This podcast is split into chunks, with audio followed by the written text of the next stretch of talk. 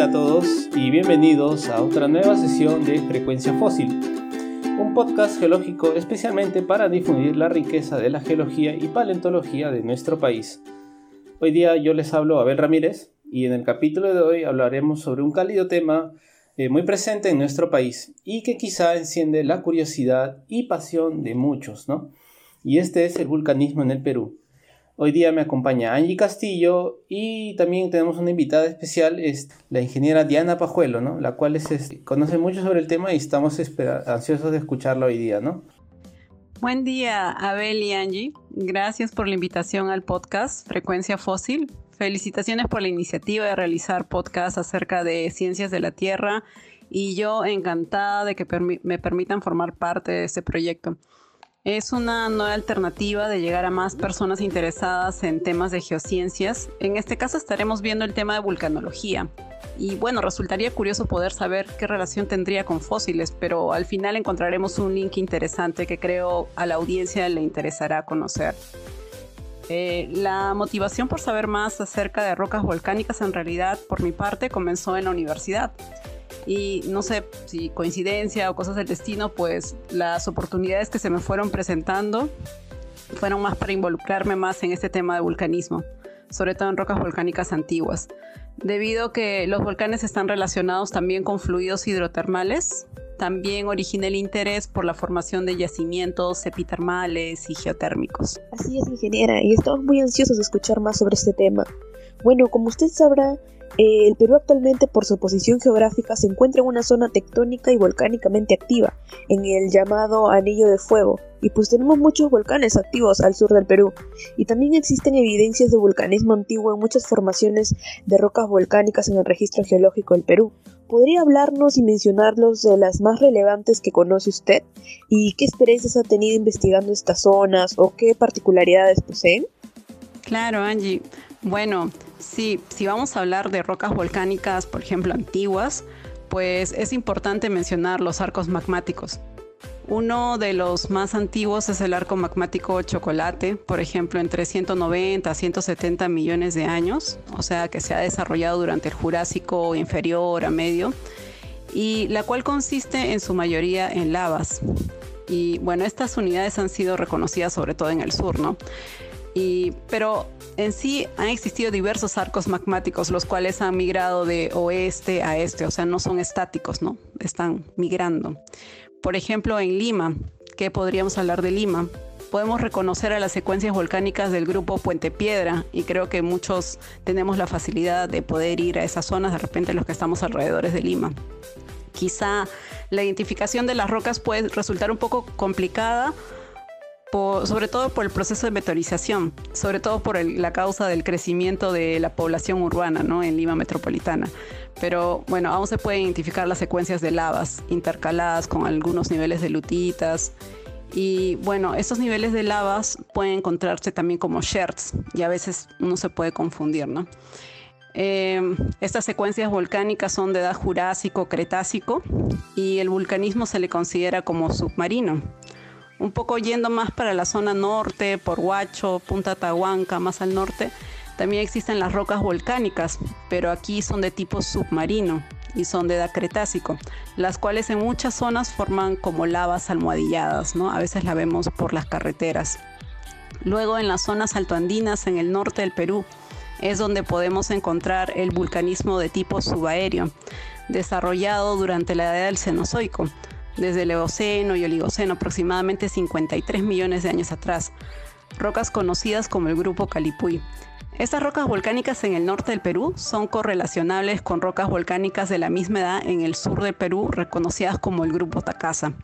En sí, el grupo Calipuy contiene rocas en mayor cantidad de eventos explosivos respecto a los eventos efusivos, o sea, rocas piroclásticas respecto a las lavas y también se han identificado niveles volcanoclásticos, las cuales representan las etapas de calma durante el vulcanismo.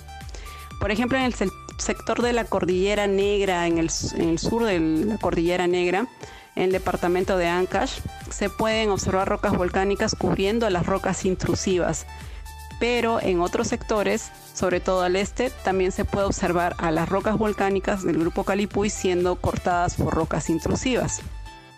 Algunas particularidades que haya podido identificar o que me hayan llamado la atención, por ejemplo, es que en Santiago de Chuco eh, existen grandes espesores de, de tobas o estas rocas piroclásticas, ¿no? Son de tipo muy soldadas y lo que aduce la presencia de antiguas calderas volcánicas ¿no? en ese sector. Otra anotación, por ejemplo, en Cajamarca, en Sexy, dentro de los niveles tobáceos, las pomes son muy grandes comparadas con otros sectores en otras zonas del norte del Perú. Y lo mismo podríamos realizar un análisis con respecto al sur del Perú, por ejemplo, el grupo Tacasa, ya que contiene eventos explosivos o efusivos y en el sur del Perú también podemos encontrar niveles volcanoclásticos. Y esto es normal porque en, los, en las zonas volcánicas esto suele suceder, ¿no? Eh, niveles de tobas o niveles de lavas corresponden a todo el dinamismo volcánico en un sector. En el sur tenemos rocas volcánicas recientes y otras de edad del cuaternario, reconocidas como grupo barroso. En el norte del Perú, los episodios más recientes que se tienen son de tipo piroclástico, o sea, tobas con edades de 6 millones de años, aproximadamente como aproximadamente, ¿no? Como la formación Fortaleza en el río Fortaleza, como quien va a la laguna Conococha. Y se pueden observar como grandes sombreros, ¿no? En las partes altas de los cerros. vaya, eso es muy interesante, este, ingeniera, porque, ¿sabe? Justo, este, yo a veces, este, como alumno, eh, eh, mucha gente, digamos, eh, sobre todo la gente que, digamos, no estudia geología, piensa que el vulcanismo solo está en el sur del Perú presente, ¿no? O sea, cuando tenemos muchas rocas volcánicas en distintas partes del país, ¿no? Y la gente se pregunta, ¿y cómo sucedió y cómo pasó, ¿no? Y ahí es cuando entramos, digamos, los geólogos a hacer este tipo de aclaraciones, pues, ¿no? En ese caso, este, justo también, este, creo que Angie quería, iba a, a tenía una pregunta más. Es muy interesante lo que nos comenta, ingeniera. Se ve que usted es muy apasionada por el tema y eso es algo que nosotros queremos compartir el día de hoy con el público. Si bien es muy cierto que la mayoría de gente asocia a los volcanes con riesgos y problemas, pero este también presenta bondades que las personas podemos aprovechar, ¿no? Como los depósitos minerales asociados a volcanismos, recursos energéticos como la geotermia. Eh, ¿Podría hablarnos un poco de esto? Y, y también cree usted que existe un panorama favorable para que se desarrolle investigación y la economía alrededor de esto? Sí, en claro, es, es muy apasionante poder hablar de ese tema de vulcanismo porque involucra también este, el desarrollo de economía, ¿no? Y es debido que las zonas volcánicas están formadas por el ascenso de cuerpos magmáticos, ¿no? que intentan subir hasta la superficie y por ende se forman estas zonas volcánicas. Eh, bueno, pues estos cuerpos magmáticos muchas veces, pero no siempre, llevan consigo elementos económicos importantes, ¿no? Oro, plata, cobre. Y también durante su ascenso generan anomalías de temperatura, generando, o sea, aumentan el calor mientras van subiendo, ¿no? Alrededor suyo. Bueno, primero, esta interacción entre el calor y el agua circundante genera la aparición de fluidos hidrotermales que también interactúan con las rocas circundantes y generan un cambio mineralógico o reacción en las rocas, conocido como alteración hidrotermal. Entonces la variedad de minerales va a depender de la temperatura y profundidad en la que se encuentre este, este fluido. Entonces a altas temperaturas estos fluidos van a buscar horizontes permeables, donde el fluido puede concentrarse y formar los, los reservorios geotérmicos, reservorios geotermales, ¿no? Dependiendo de su profundidad, que suele ser aproximadamente 2 kilómetros o kilómetro y medio, puede realizarse perforaciones para alcanzar estas bolsonadas de fluidos acumuladas en profundidad y extraerlas para generar electricidad. Entonces esa sería una bondad para la geotermia, ¿no? Por otro lado, estos fluidos hidrotermales también son agentes móviles de los elementos que son liberados por los cuerpos magmáticos.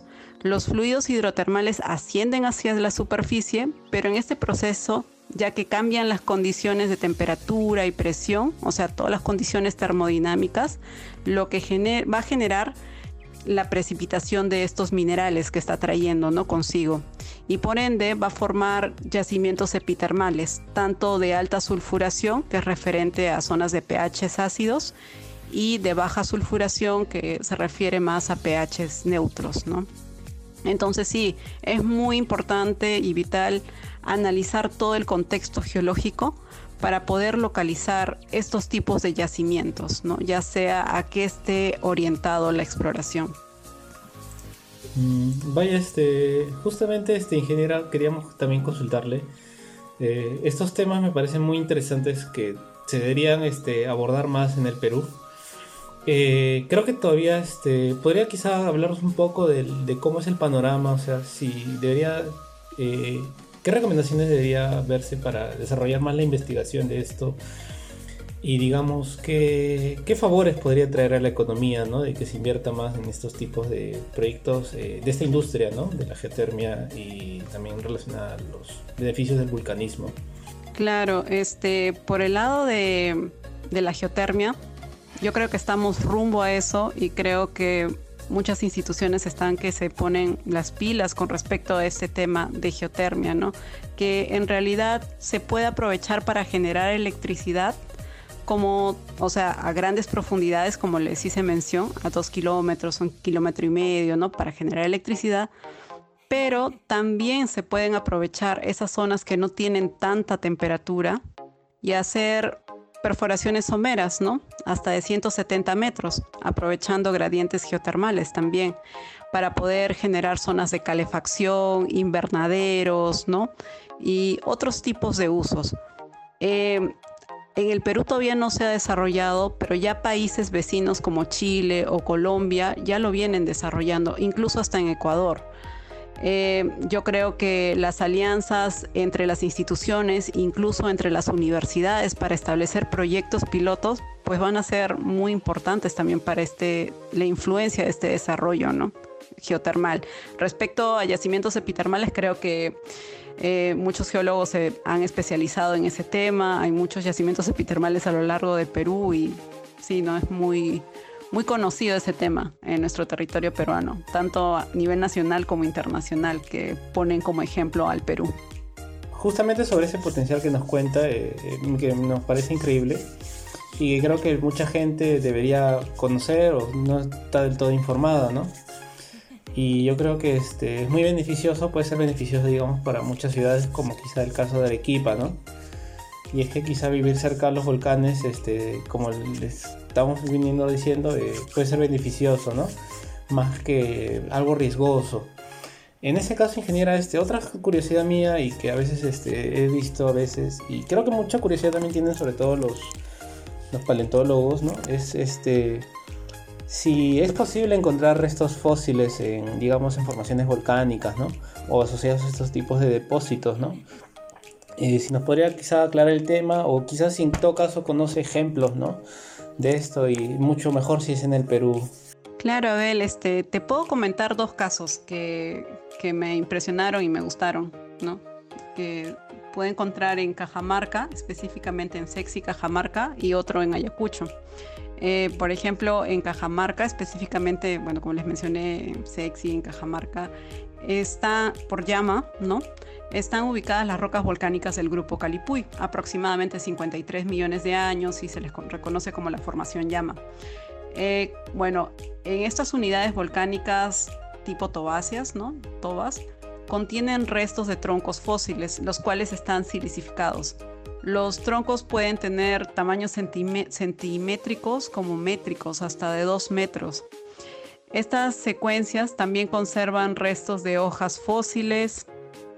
Este lugar es conocido como el bosque petrificado, ¿no? Chamana, bosque de piedra chamana. Y en realidad es análogo con lo que sucedió en Estados Unidos, específicamente en Florissant Fossil Beds donde se ha encontrado en rocas volcánicas tan antiguas como aquí en Cajamarca, eh, troncos fósiles, huellas de hojas y hasta huellas de insectos. ¿no? Pero ¿cómo sucedió esto? En sí, la historia geológica refiere que este tipo de, eventos se debe que en una etapa de calma, pues se puede desarrollar eh, lagunas, zonas de forestación con insectos, troncos, ¿no? Todo, animales. Pero estas zonas suelen estar en zonas pantanosas o un medio cercano a una laguna, ¿no? Entonces pueden ocurrir previo a una erupción eh, un, depósito, eh, depósitos de flujos de lodo y bueno, posteriormente pueden ser cubiertos por cenizas volcánicas. Entonces, ¿qué hacen? No? Estos flujos de lodo prácticamente preservan esa información de troncos o insectos o de hojas ¿no? que pueda haber alrededor y luego ya eh, no son, son preservados todos estos restos por las cenizas, ¿no? Eh, bueno, entonces ese sería como un caso análogo entre el Perú y este caso de, de Florisan Fossil Beds en Estados Unidos. Y bueno, otra zona donde tuve la oportunidad de reconocer restos fósiles pues fue en Ayacucho, específicamente en la formación Ayacucho.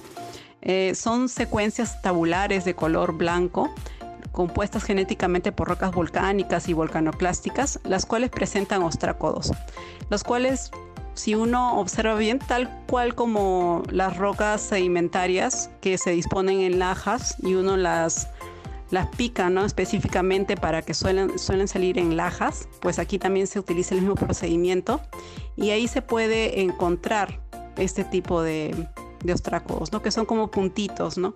La verdad que al principio para mí también fue un poco sorprendente no verlo eh, siempre hay personas más curiosas, ¿no? Que se fijan a detalle, ¿no? Qué es lo que puede, puede haber en esas rocas. Y sí, sí se puede ver en sí. Y en el microscopio se puede ver mucho mejor, ¿no? Que se puede conservar un tipo de fauna o de flora en ese tipo de, de zonas volcánicas, ¿no?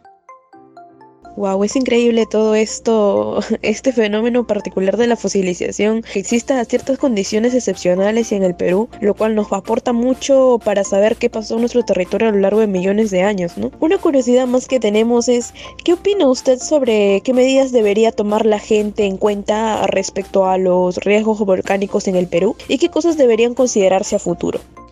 Claro, bueno, el Perú en sí cuenta con un observatorio vulcanológico en el sur del Perú, con científicos reconocidos y cuenta con estaciones de monitoreo, la cual es controlado desde una base para informar a la población. Eh, tal cual como es en el caso de las riberas de los ríos, para poner un, un ejemplo análogo, ¿no? para poder entenderlo.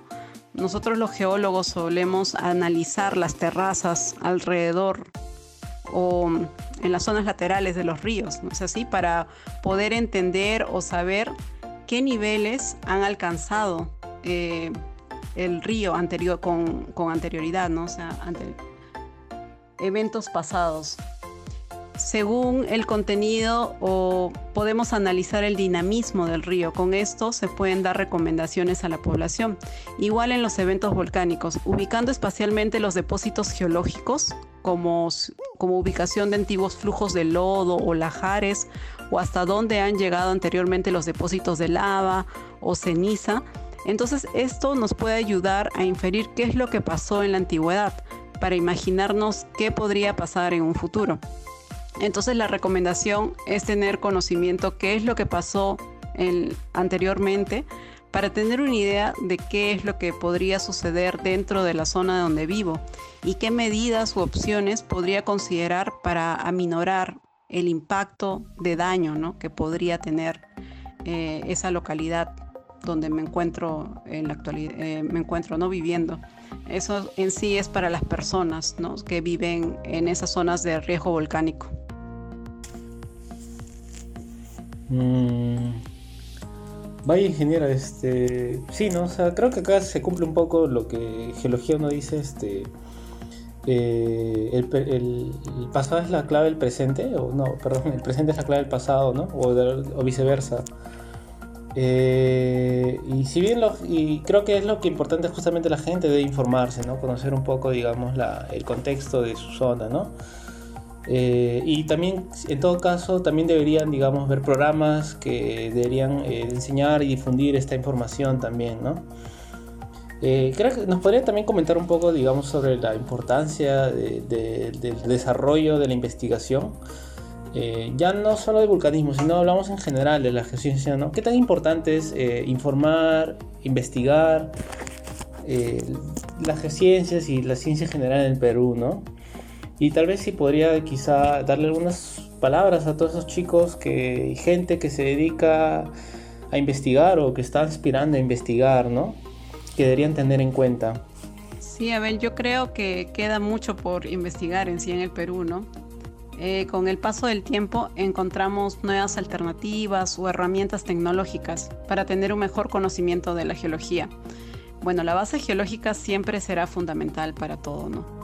Pero también es bueno considerar y tener en cuenta estas nuevas herramientas que van apareciendo y comparar nuestros resultados y saber cuál se adapta mejor para nuestro territorio, ¿no? Siempre. Em, en sí, la motivación sería que se apasionen en lo que decidan dedicarse o tengan la oportunidad de trabajar, porque es parte de la experiencia que será utilizada a lo largo de su carrera. La interacción con otros geólogos, conocer nuevas ideas y analizarlas es fundamental. Entonces, siempre el ser amables y estar prestos a escuchar y entender a otra persona va a ser vital no solo como profesionales, sino también como personas, ¿no? Porque recuerden, cuando ustedes vayan a trabajar, van a ir al campo, no solo van a interaccionar con ingenieros geólogos, ¿no? Sino también con la población. Entonces, entender, ¿no? Eh, escucharles, hablar qué es lo que ha pasado de repente años atrás o qué cosa ellos saben, ¿no? Porque ellos viven ahí, ellos son los que saben más muchas veces. Entonces siempre tener esa mente abierta, ¿no? Y también leer eh, es algo fundamental. Eh, el trabajo de campo en sí mejora nuestra visión acerca de nuestra zona de estudio. Y bueno, siempre por más que tengamos nuevas herramientas, pues ir al campo para nosotros es vital, ¿no? Para interactuar con, con el objeto de análisis. Así es, y tiene mucha razón, ingeniera, todo lo que nos ha comentado y las recomendaciones que nos ha dado el día de hoy, ¿no? Esto no solo es importante para formar el conocimiento en nosotros mismos, ¿no? En nuestra carrera profesional, sino también para nuestro país, ¿no? Y esperamos que la sesión del día de hoy y todos los conocimientos que usted nos ha brindado sean de mucho provecho para todo nuestro público que escuche este podcast, ¿no? Mm, muchas gracias por la invitación en sí a este podcast. Eh, sigan en su labor de divulgación acerca de ciencias de la Tierra y, motivando el interés ¿no? de las personas por aprender más de estos temas. Muchas gracias, ingeniera. Eh, muchas gracias, Angie. Eh, gracias por acompañarnos hoy día, ¿no? Y bueno, esperemos que todos este, hayan disfrutado, digamos, de la sesión de hoy día. Y bueno, eso es todo por hoy y nos vemos hasta otra sesión de Frecuencia Fósil. Hasta pronto.